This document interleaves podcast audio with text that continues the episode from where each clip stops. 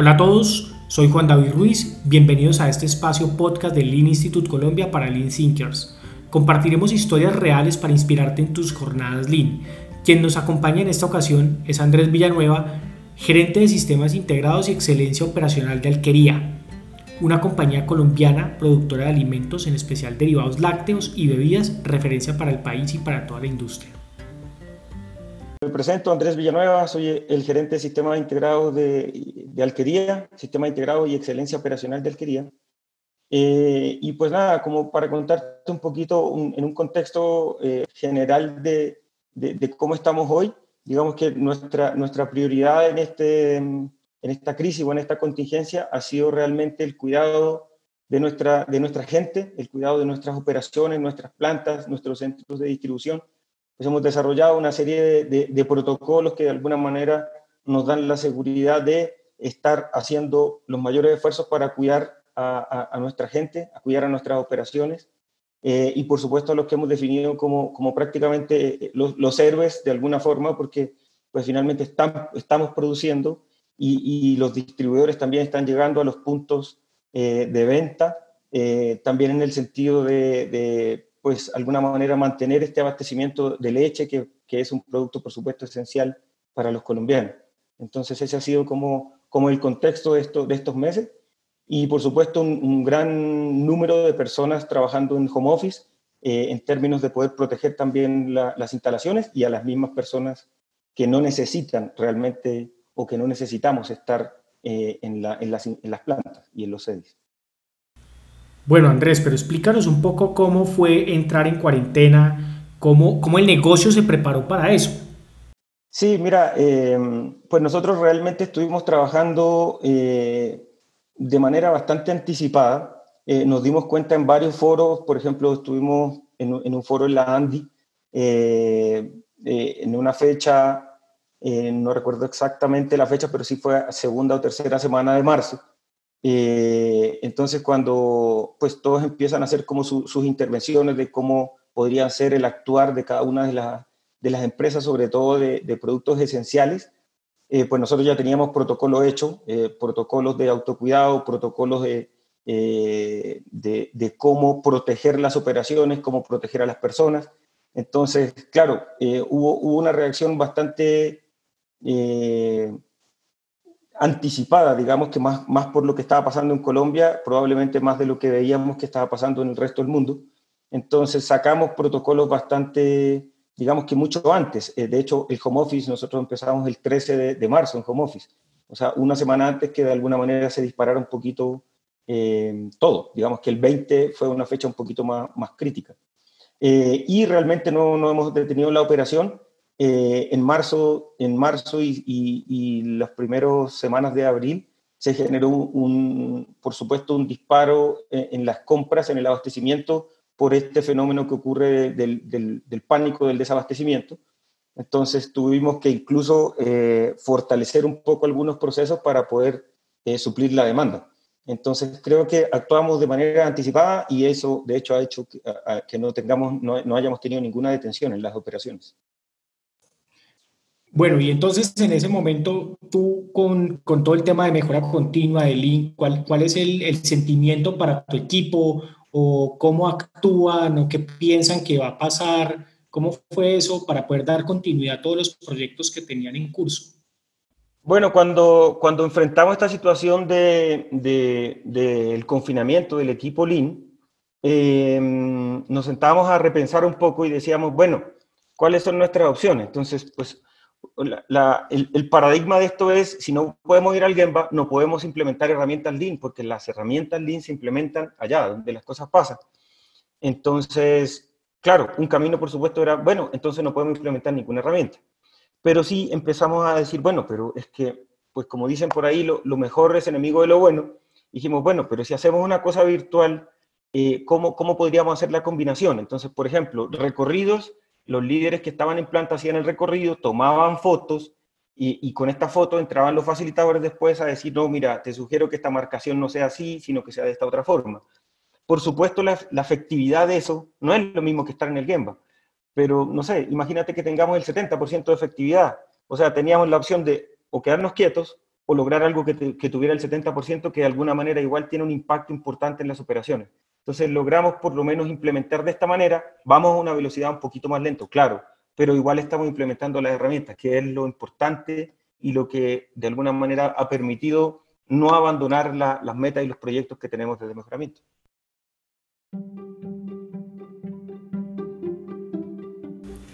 Bueno, pero para situarnos un poco, preguntémosle a Andrés de qué estamos hablando, qué tipo de implementaciones están haciendo ellos. Pues mira, eh, realmente eh, nosotros hoy están dos de las herramientas, digamos, que más estamos eh, promoviendo e implementando en los diferentes procesos. una de esas 5S, pues las conocidas 5S. este año tenemos una meta de implementar 5S en más de 80 equipos a nivel nacional. por supuesto, son equipos autónomos, son pequeñas células de trabajo dentro de las operaciones y dentro de la logística incluso. Entonces, 80 equipos a nivel nacional y unos 35 equipos más o menos en una herramienta que para nosotros es gestión de desempeño, que digamos que eh, promueve esta, este, este control de intervalo corto, una reunión diaria ejecutiva de 12 o 15 minutos al inicio de los procesos. Y ya veníamos desde el año pasado trabajando en eso. Y, por supuesto este año hemos seguido pues con las dificultades que genera por supuesto una implementación pues un poco más remota cuando estos equipos siempre son llamados como a ir al Gemba y estar allá en donde las cosas pasan, digamos. Eh, pero bueno, nos hemos tenido que reinventar un poquito y utilizar diferentes métodos y diferentes herramientas para poder hacer esta implementación remota. ¿Cuáles han, ¿Cuáles han sido esas principales eh, ventajas que han encontrado de trabajar así o cuáles han sido los principales inconvenientes? Mira, pues realmente, eh, pues de, alguna forma es como una barrera ah, de entrada el hecho de implementar una herramienta que debe ser justamente donde las cosas pasan, pero para implementarla lo tenemos que hacer de manera remota. Entonces pareciera una, una, una contradicción como, como como básica. Em, pero entonces, mira, nosotros estos últimos años como, como equipo de mejoramiento y como equipo Lean, eh, hemos formado unos grupos eh, que hemos llamado aliados Lean. Entonces, cada año hacemos unas jornadas, eh, en particular el año pasado hicimos cinco jornadas a nivel nacional, sin, sin pensar en COVID, o sea, sin, sin tener idea de, de que iba a pasar esto. Entonces, en cada jornada íbamos preparando 25, es un taller de dos días, y lo fuimos replicando por todo el país, por todas las plantas. Eh, y en cada jornada nos hacíamos de 25 aliados Lean. Entonces nosotros decimos que somos un, equipo de cinco, pero en realidad decimos, pero en realidad al momento de hacer esta, esto, estos ejercicios de, de, talleres y de workshop en, a lo largo del país, decimos que vamos siendo 100, 150 y finalmente al cierre de, de febrero, al cierre del año pasado y con el último que hicimos febrero de este año, ya completamos 200 aliados Lean. Entonces, eh, hemos distribuido de alguna manera los talleres de implementación o de 5S o gestión de desempeño. De alguna forma, eh, la mitad un poco más teórica la hacemos nosotros en, una, pues en, una, en una sala local, en una regional, por ejemplo. Pues, por supuesto, con no más de cinco personas, porque también hemos tenido que repensar un poco la formación para que no tengamos contacto estrecho. Entonces ya no hacemos una, sino hacemos cinco, por decir algo, eh, para una misma herramienta y desde acá, localmente, desde su casa, un facilitador de, mi equipo, de, un facilitador Lean, hace eh, toda la parte teórica y la parte práctica la hace nuestro aliado Lean, habiendo recibido un entrenamiento previo, digamos. Además de, de la sesión grande de aliado Lean, hacemos un entrenamiento pequeñito, remoto, enviamos el kit por, por, por por correo, digamos, por, por paquete, les llega el kit allá de, de, los juegos y la dinámica que sea, entonces el, el aliado allá hace la actividad, digamos, más lúdica y la parte teórica la, la acompaña el facilitador de manera remota.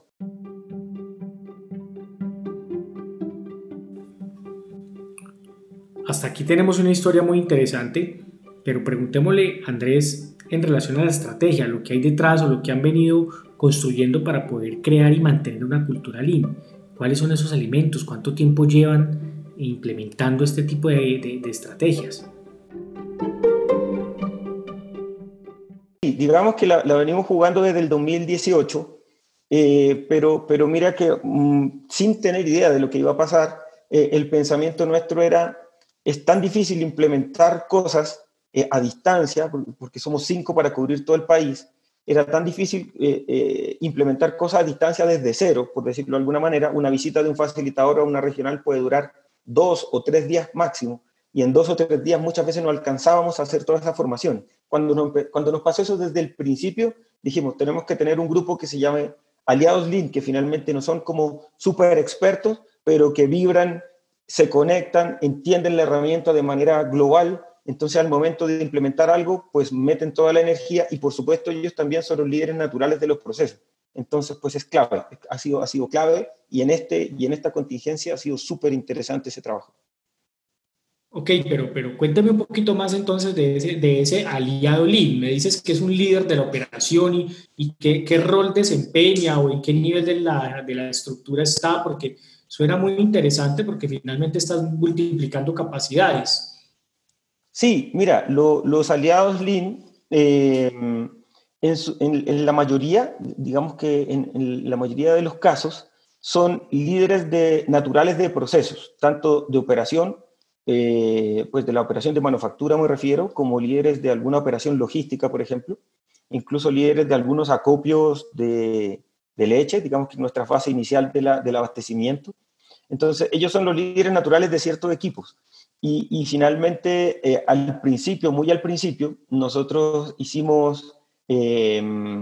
como la invitación a las personas que nosotros creíamos que conectaban muy bien con, con el tema del mejoramiento, y nos fue súper pero entonces la primera de 25, la segunda de 25, y ya después no teníamos candidatos que fuera como tan fácil que ellos, eh, que nosotros los pudiéramos detectar. Entonces lo que hicimos fue, claro, a la segunda o la tercera aliados, ya todo el mundo estaba hablando como de esto, que era, que era como el tema de aliados, además que les regalamos como hay una gorrita que dice aliados, hay un mouse que está marcado, o sea, pues son pequeñas cosas, pero que... Se le dio una identidad al, tema.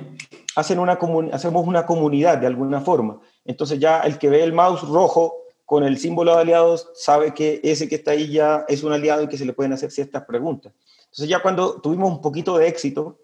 eh, lo que hicimos fue abrir como convocatorias para que la gente se postulara, a la que quisiera. Y pues nos encontramos con la sorpresa que pues nos tocaba cerrar el, el combo de 25 porque el taller está diseñado, el workshop está diseñado para 25 porque se hacen, el, workshop son como grupos de competencia con gorritas de diferentes colores, entonces todos compiten eh, dentro de los talleres, que vemos por supuesto gestión de desempeño, 5S, SMET, teoría de restricciones, pues bueno, vemos, bastantes módulos. Eh, entonces, eh, claro, cuando abríamos la convocatoria ya todo el mundo veía que eso era tan interesante y que estaba pegando tanto que teníamos que cerrar convocatoria a los 25 y empezar a seleccionar a quién teníamos que dejar fuera. Y por supuesto esto va acompañado de un tema de comunicaciones internas súper potente, o sea, cada vez que terminamos una sesión de aliados, hacemos un video, sacamos fotos, lo colgamos en carteleras internas, entonces todo el mundo está como viendo que, que esto se está moviendo, el mundo del mejoramiento.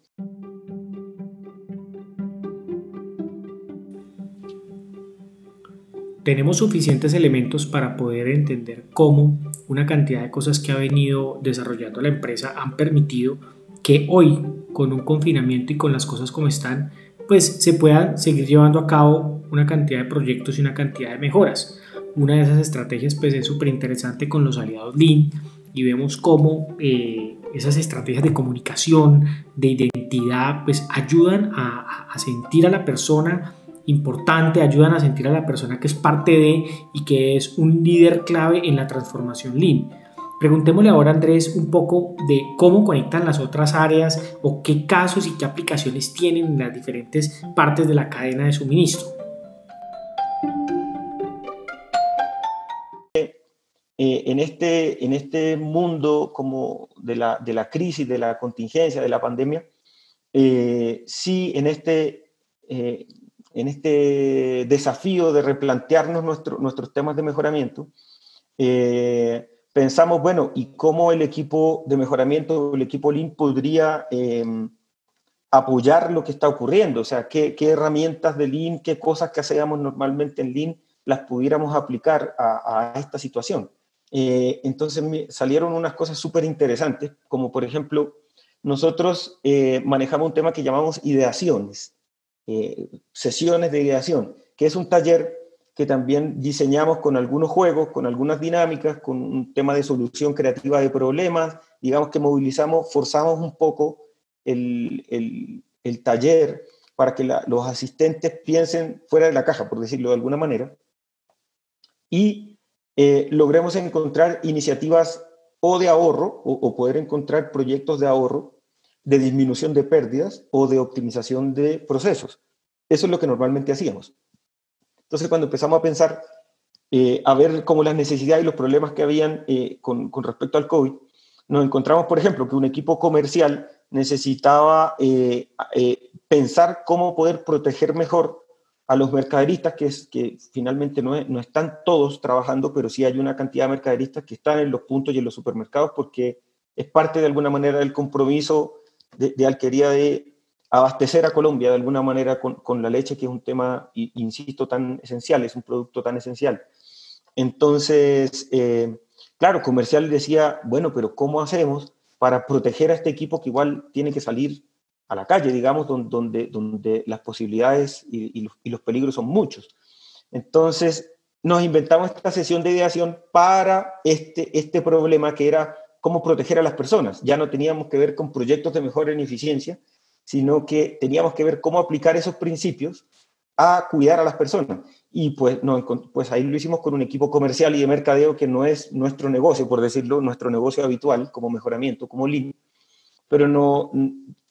construimos este, este, este taller conduciendo un poquito a encontrar soluciones disruptivas y nos encontramos como que, por ejemplo, eh, nunca se había pensado en que los mercaderistas eh, trabajaran cerca de su casa pues cada uno trabajaba en la experiencia que tenía, en las cadenas que, más, eh, con las que más había tenido contacto. Entonces se empezó a hacer un ejercicio como de georreferenciación para que las personas trabajaran en los puntos de supermercado que quedaban más cerca de su casa, cosa que no tuvieran que desplazar, que tener gran desplazamiento. Algunos empezaron incluso, podían desplazarse en bicicleta o poner algún transporte, pero que los recorridos fueran muy cortos. Y ahí prácticamente, no sé, uno podría pensar que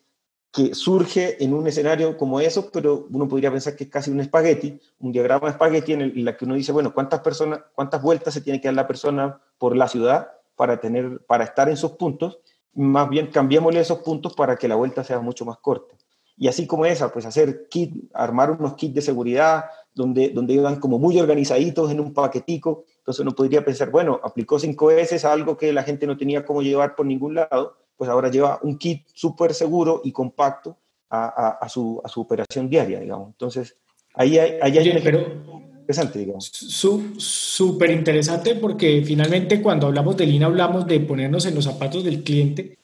y lo, que han logrado es a partir de esa manera disruptiva de pensar y repensar el mejoramiento, irse a la, parte comercial, ¿no? Y entender cómo las personas que están en, el frente de batalla se, se les puede ayudar para, para poder eh, tener menos problemas o entender sus dificultades y poder finalmente conectar con el cliente. Sí, sí, así ha sido. Y, mira que, por ejemplo, en otro caso que también pues, lo consideramos de, éxito, eh, pues por supuesto por esta, por esta contingencia, eh, hay una cosa que hemos definido como, comorbilidad, digamos que son, ha estado en el lenguaje de, de, la pandemia y es como enfermedades de base como diabetes, como hipertensión, como alguna enfermedad eh, pulmonar, eh, haber tenido algún, alguna, alguna enfermedad cardíaca, eh, pues entonces, por supuesto, el equipo médico de la organización hace un barrido general e inmediatamente aísla a esas personas por seguridad. Y son personas, pues algunas que son administrativas, por supuesto, pero hay un combo importante que son personas de la operación. Entonces, claro, eso por supuesto baja la capacidad productiva que hay que reemplazar en las operaciones si queremos mantener como el mismo nivel de, producción. Eh, es, una cantidad importante de personas. Entonces decíamos, bueno, ¿cómo podemos hacer? Porque finalmente esas personas que son muy de la operación, pues en su casa no pueden hacer home office, porque por supuesto es, parte de la cadena de manufactura. Entonces decíamos, eh, un poco incómodo, digamos, para las personas dejar de sentirse útiles y de alguna manera incluso podríamos pensar que se sintieran hasta incómodas de no poder eh, estar apoyando los procesos porque esto ha sido un tema de todos con la camiseta puesta, digamos. Entonces, aplicamos esta sesión de ideación para, para liderar un proceso que estaba haciendo gestión humana o recursos humanos, en, la organización se llama gestión humana, o incluso el arte de vivir, tenemos, tenemos el concepto de, de, ese equipo, eh, para poder sentarnos a pensar en qué cosas nos podrían ayudar esas personas estando en su casa. Entonces hicimos todo, nos inventamos todo un taller de cuáles son las miles de actividades que hoy debiéramos estar haciendo y no hacemos, cuáles son las miles de actividades que durante COVID podríamos hacer, pero no, no lo hemos pensado, no lo hemos podido desarrollar. en esa sesión de ideación que fue hace unas dos o tres semanas probablemente, sacamos 100 ideas, por supuesto las metemos en un embudo y vamos viendo como viabilidades de las ideas, pero, pero lo que logramos finalmente es encontrar por lo menos 15 proyectos iniciales fáciles de implementar, donde, por ejemplo, hay un grupo de gente que está haciendo llamadas, haciendo una especie de, seguimiento telefónico, porque tenemos una encuesta diaria de prevención dentro de Alquería, que además la diseñamos nosotros como, como equipo de mejoramiento, apoyamos también en eso, pero entonces mucha gente no la estaba contestando porque tiene dificultades con su teléfono, con su red de internet, etcétera, pero necesitamos saber eso y eh, al día estamos mandando más de 4.000 4.000 encuestas diarias. Entonces, pues a nosotros nos quedaba imposible llamar por teléfono a saber cuál era el problema que tenía la persona,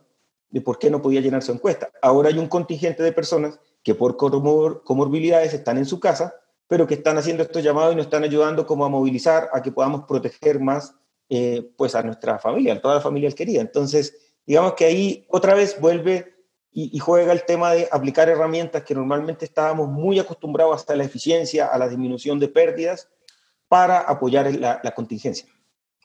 Bueno, Andrés, pues permíteme decirte que, están, están eh, aplicando finalmente el, sueño de muchas organizaciones, empezar a aplicar el pensamiento en la práctica, ¿no? Porque muchas veces nos quedamos con la herramienta y eh, efectivamente cuando aplicas una herramienta de estas vas a buscar el sitio donde aplicarla, pero cuando ya empiezan a hacer estos talleres disruptivos con comercial, talento humano, es poner el pensamiento bien en la práctica. Me parece súper interesante ese, ese, ejercicio, ¿no? De, de, buscar cuáles son esos trabajos incidentales o desperdicios que hoy tenemos y poner a, a una parte de la fuerza laboral a generar el valor a la organización. Eso me parece súper. Ahora, eh, yo quisiera que nos compartieras como un, mensaje final. ¿Qué mensaje le podrías dar a, toda la comunidad Lean? ¿Qué ves ahora en el tema del post, cuando salgamos pues, durante, del durante? ¿Qué, cree, qué mensaje quieres compartir?